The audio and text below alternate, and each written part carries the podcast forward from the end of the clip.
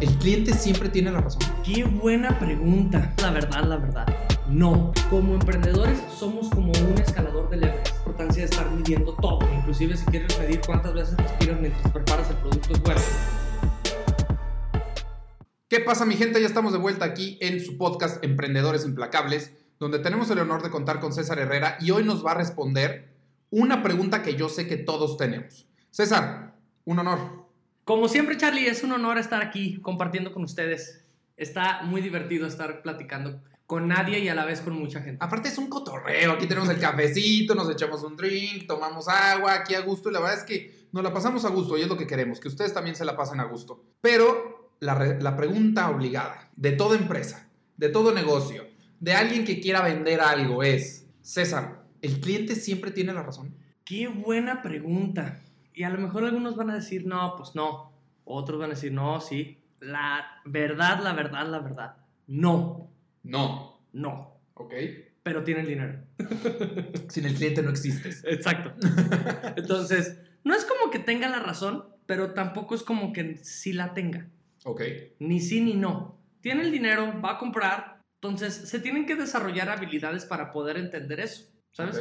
Se tiene que desarrollar la habilidad de la empatía, de la confianza, de la comunicación, de poder entender su experiencia. O sea, recuerdo la última vez que, que tuve una muy mala experiencia con una empresa. Y es que le iba a prometer, le iba a, a dar el anillo de compromiso a mi mujer, a mi novia. Entonces, Ajá. Ajá. Que por cierto se nos va a casar César. Felicidades, por cierto.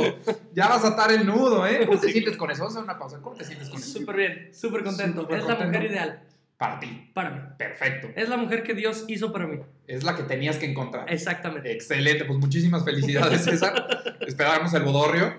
Este, y volvemos.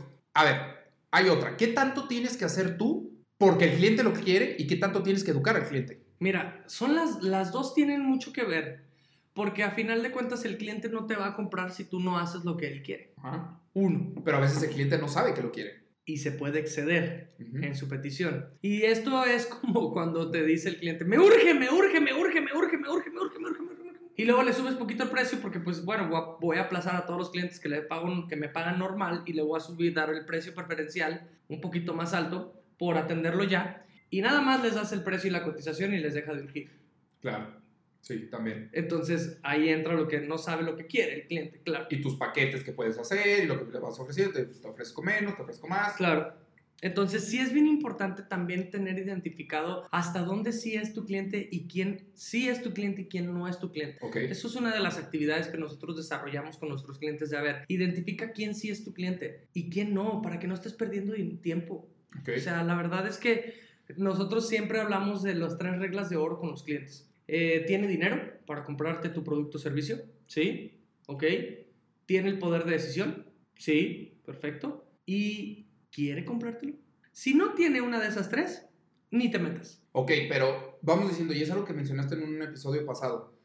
No, no es bueno tampoco solo quedarte con tu misma base de clientes que ya sabes que te compran. Necesitas encontrar clientes nuevos, necesitas encontrar mercados nuevos. Sí.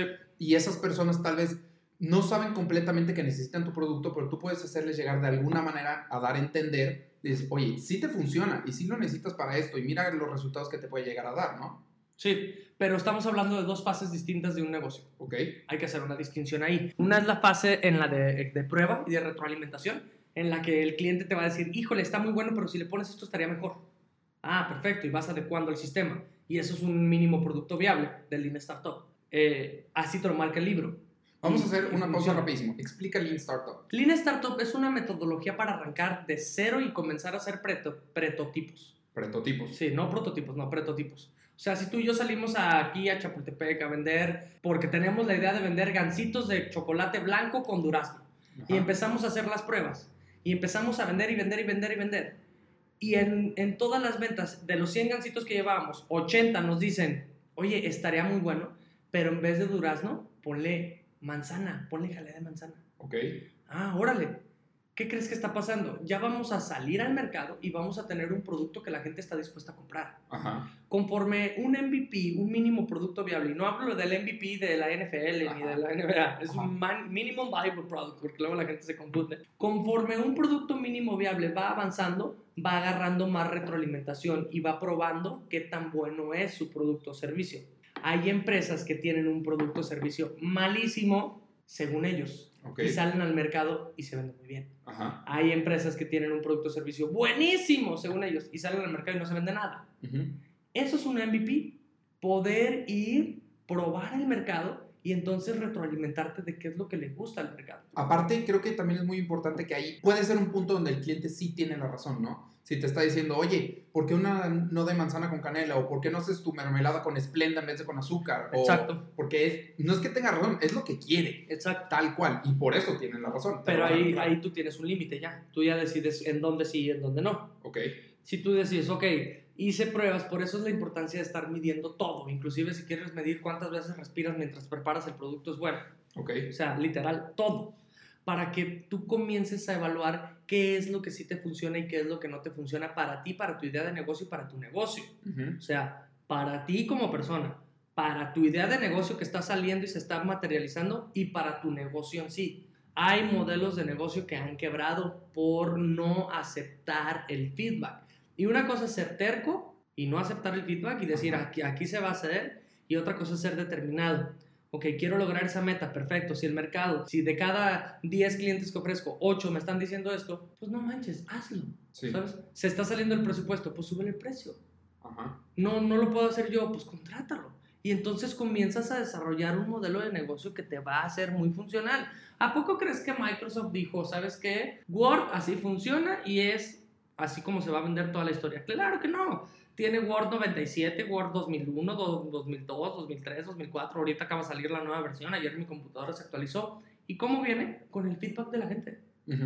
pero hay que hacer una distinción ahí. Una cosa es un modelo que ya funciona y otra cosa sería decir, oye, estaría muy, estaría muy padre que el Word me lo hicieras como para presentaciones. Y entonces Microsoft te va a decir, oye, es que ya hay PowerPoint, ¿como para qué lo cambias? Entonces ahí hay que hacer la distinción, pues utiliza PowerPoint. No, quiero un Word con PowerPoint. Ah, pues no manches, quédate con tu Word.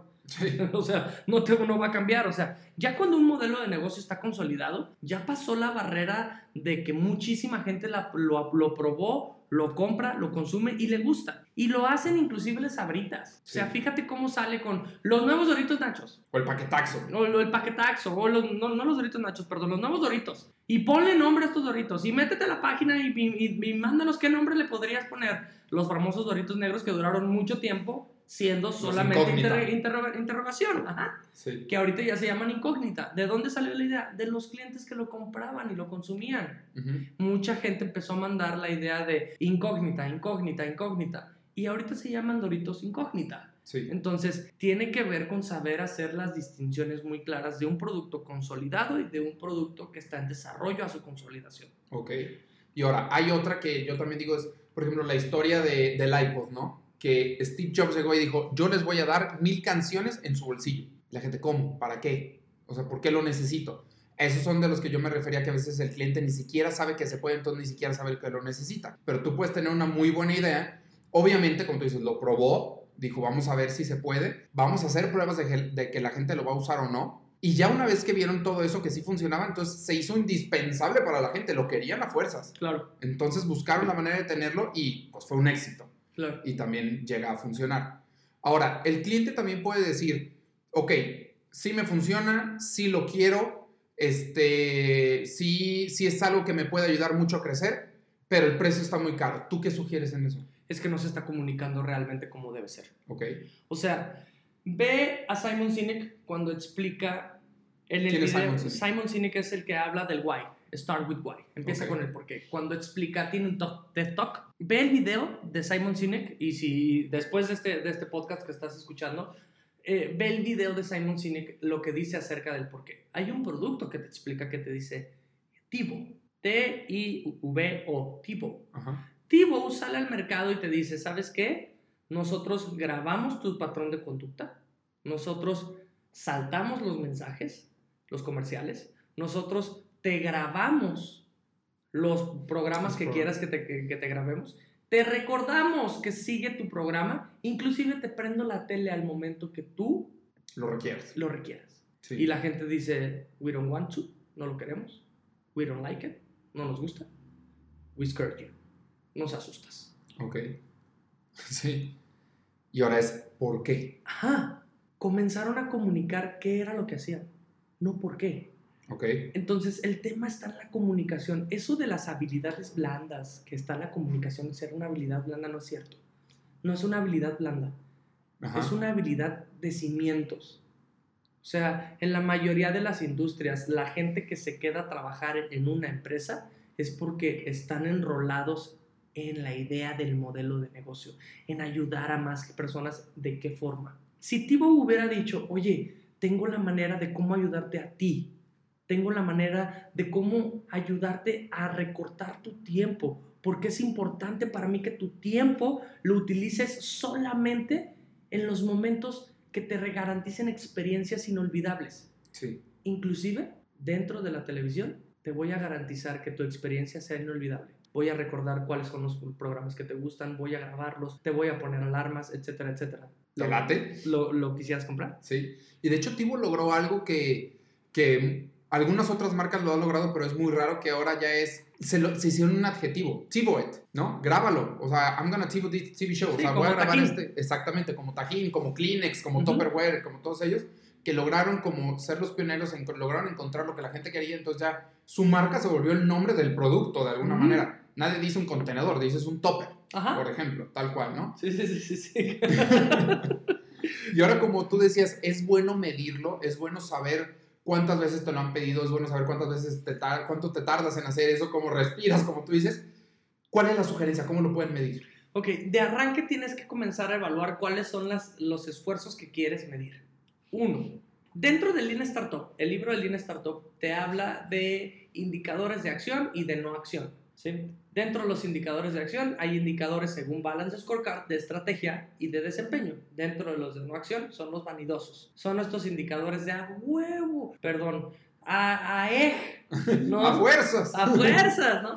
Qué chido, tengo 50 mil reproducciones de un video que subí a TikTok. Ajá, ¿cuánto has vendido? Exacto. Ese es Sí. un video, ese, ese es un indicador literal vanidoso. Ujú. El indicador de estrategia diría cuánto es lo que queremos vender. El de desempeño te diría cuántas cotizaciones, cuántos clientes te llegaron, cuánto es el promedio de venta, cuánto se vendió. Ok. Entonces, si tú hablas de un modelo de negocio que está en innovación, o una nueva línea de negocio, o una línea de negocio consolidada, hay cuatro partes que hay que medir siempre.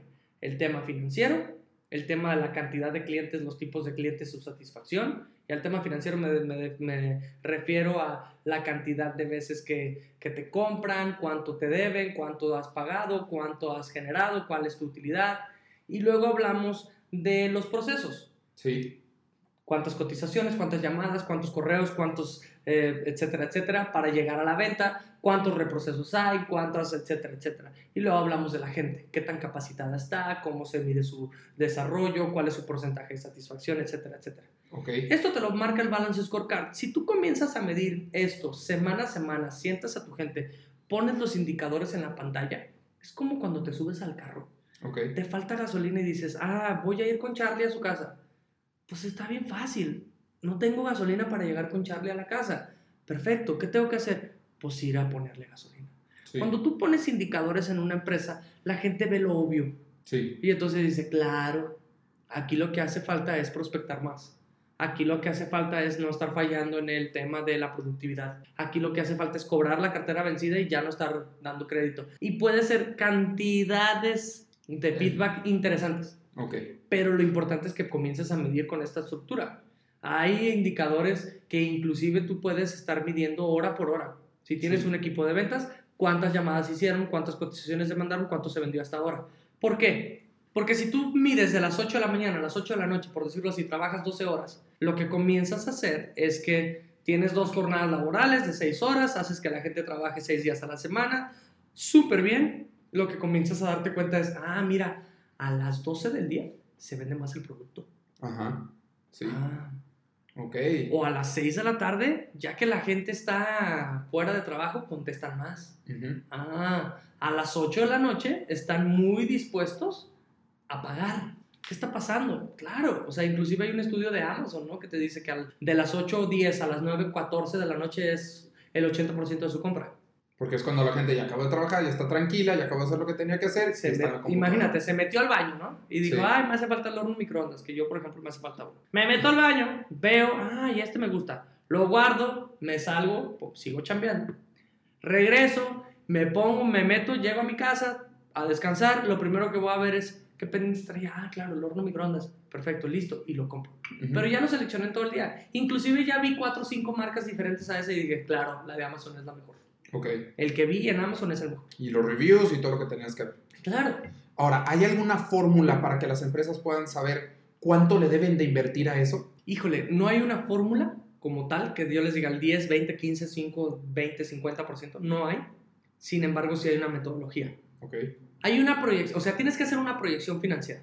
Tienes que sentarte y ver tus líneas de negocio, tus costos de, de- de cada línea de negocio, las comisiones que pagas a los vendedores, tu nómina y tus gastos. Y entonces separas por línea de negocio y dices, ah, mira, esta línea de negocio si vende 100 mil me deja 40. Perfecto. Lo que tenemos que evaluar es cuál es el costo de adquisición de clientes que quieres tener. Sí. No, pues le quiero meter el 20%. Ah, ok, de esos, de esos 40 mil pesos que te quedaron, le vas a meter 8 mil. sí. Perfecto, vas a tener más prospectos para que la gente te venda más. Sí. Órale. Ahora, te quedan 32. ¿Cuál es el nivel de inversión para el crecimiento?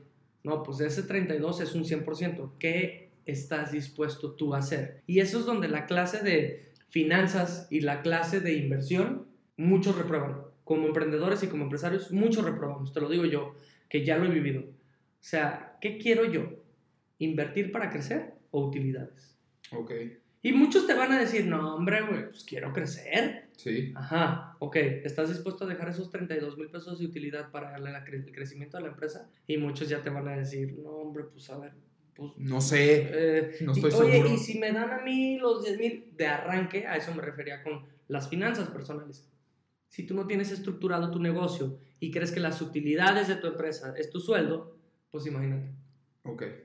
Y sí, la verdad es que ahí es donde tienes que ver, porque, por ejemplo, ahí empieza el ejemplo también que dicen muchos de que es que estas empresas se la pasan en números rojos. Pues sí, porque no tienen utilidad, porque todo lo están reinvirtiendo y compran una nueva oficina, compran, hacen una campaña más grande, buscan un nuevo producto y se vale, está bien, no Claro. siempre es una trampa de contabilidad, no, a veces es no, por eso. Está súper bien. O sea, yo sugiero que hagas eso. Sí. pero que no te lo estés echando a la bolsa tú como director o dueño. Y por eso también es muy importante, tú siendo como un, de alguna manera, aunque seas el dueño, eres un empleado de tu empresa, Claro. ponte tu sueldo para que esas utilidades las puedas utilizar para crecer. Exactamente. Esa es la parte medular de esto, fíjate. Cuando un director de negocio se pone un sueldo, puede prescindir de su sueldo y del puesto. Ujú. Sí.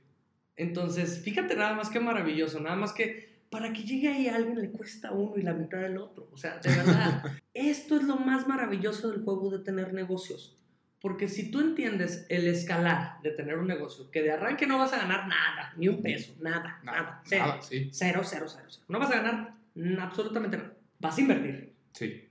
En el, en el paso del tiempo vas a comenzar a crecer la empresa en conocimiento y en personas Sí. en clientes, empiezas a crecer, crecer, crecer, crecer. Y entonces dices, mi puesto está vacante. Si tú en un momento formas un consejo y pones a un director general y este consejo tú lo presides, nada más te va a tomar dos horas a la semana. Y entonces, ¿qué crees que puedes hacer? Aprovechar tu tiempo para lo- otra cosa que tú quieras hacer. abres otra empresa Exactamente. y luego otra y luego Sí. otra. Ya, o sea, eso es a lo que yo me refiero con que tienes un apego a la incertidumbre, ¿no? Sí. aunque muchos nos, nos, moleste la incertidumbre de "Ah, qué voy a hacer, ese apego, ese cariño que le tienes a no saber si va a funcionar o si no, se desarrolla. Y lo desarrollas porque comienzas a emprender otro negocio y quebras y fracasas y está bien, es parte de tu experiencia, no va a pasar absolutamente nada. Si pierdes 50, 100, 200 mil pesos, tienes posibilidades de volverlos a generar, ya eres un agente causal, ya produces en el mundo. Eso es lo maravilloso, pero nos cuesta mucho trabajo apegarnos a lo que ya crecimos en vez de apegarnos a la incertidumbre. Sí. Como emprendedores somos como un escalador del Everest. Ujú. El escalador del Everest no crees que sube así, ya llegué al Everest, a la punta. No. El escalador viene, sube por etapas. sube a la etapa 1, a la etapa 2 y la última etapa, la más difícil. La etapa última es la etapa del emprendedor, pero es una etapa constante. Ajá. O sea, no tiene un punto, no tiene un final, es un camino. En la etapa en la última etapa, que es la etapa 4, llega el emprendedor a esta etapa, se pone en un, ah, se asienta en un campamento que ya hay, le cuesta respirar y ahí vive varios días. Es exactamente lo que te pasa. Cuando tú estás creciendo como negocio, tienes que quitarte un poco del sueldo inclusive, Órale. porque puede haber veces que no funcione tu negocio, Sí. un poco de horas o a lo mejor todas. Eventualidades, vaya. Claro, o sea, o a lo mejor operativas. Sí. Tienes que meterte a la parte. Henshi Genbutsu dice Lean Startup, ir a validar al campo qué es lo que está pasando, no nada más dejarte llevar por lo que dice un vendedor o el director comercial o el director administrativo, operativo. No, a ver, ¿qué está pasando? Porque él lo está viendo con una percepción muy diferente de la tuya. Sí. Y entonces, si tú te metes y lo desarrollas y le ayudas a esta persona a crecer, va a poder solucionar más problemas y entonces te vas otra vez. Ok. Cuando estás sintiendo esta asfixia, es un momento de crecimiento. Es lo mismo que está pasando. Estás creciendo y estás llegando a un nivel más alto de la, de la montaña. O como cuando te aburres en tu trabajo que dices, ya me toca hacer otra cosa, ¿no? Claro. Ya quiero escalar. Y se vale. Y se vale. Sí. Ahora, qué triste que te, que te aburras. Sí. Porque entonces estamos, estamos hablando que tienes que aburrirte para crecer cuando lo pudieras hacer proactivamente. Exactamente. Si tú llegas al campamento 1, te quedas ahí una semana y luego quieres volver a subir, que es el punto para llegar a la punta, al- a, a la punta del Everest, vas, fo- formas un campamento, lo acomodas ahí, subes, te quedas ahí varias horas y te regresas a tu campamento base. Sí. Y luego al día siguiente otra vez subes, te quedas más horas, regresas. Y así comienzas a escalar. Imagínate, este negocio es tu primer negocio. Sí. ¿Qué es lo que vas a hacer? Llegas, duermes un día ahí, perfecto, vuelves a bajar, empiezas a desarrollar. Y luego, a la semana, a los 15 días, subes al siguiente nivel. Montas el segundo campamento, te quedas unas horas ahí, bajas al primero, duermes ahí, bajas al base, duermes ahí y empiezas a escalar hasta el tercero, cuarto, quinto. Imagínate que no hay, una, no hay un fin. ¡Qué maravilla! Sí. ¿Por qué debería de haber un fin? Cuando pudieras generar, hay, hay, conozco emprendedores, empresarios que tienen empresas como días del año. Imagínate, ya le tienes cierto apego a estar ayudando también a gente a crecer, a estar ayudando a dar más empleo, estar ayudando en agregar valor y es muy bonito eso. Sí, claro. Porque si tienes una empresa que le ayuda a otros a crecer y a darles valor a los clientes, Que mejor. imagínate, Cumplió su propósito. qué maravilla. Sí. Pues bueno, yo creo que lo que me estoy llevando entonces de este episodio es, ¿el cliente siempre tiene la razón? No, pero siempre es bueno escuchar al cliente. Claro, Saber qué es lo que quiere tu cliente. totalmente. Ya de ahí tú te puedes dividir en qué, qué sí se puede, qué no se puede, pero escúchalo Totalmente de acuerdo. Pero escúchalo con, de verdad, con los dos oídos. con los dos oídos. Por eso Dios nos dio una boca y dos oídos, para escuchar dos veces y hablar solo una. Exacto. ¿Estamos de acuerdo? Pues mi gente, muchísimas gracias. Eh, muchísimas gracias, César. Esto fue muy iluminativo. La verdad es que, pues bueno, nunca sabemos qué hacer con el cliente y el cliente nos dice mucho. Sí, Y hay que saber qué hacer con él. Mi gente, pues bueno, este episodio fue responder una pregunta que la verdad lo vamos a hablar otra vez como el podcast. Es una pregunta implacable y es una pregunta que hay que tomar en cuenta siempre. No se vayan, mi gente, hay más episodios, los queremos escuchar y que tengan un excelente día.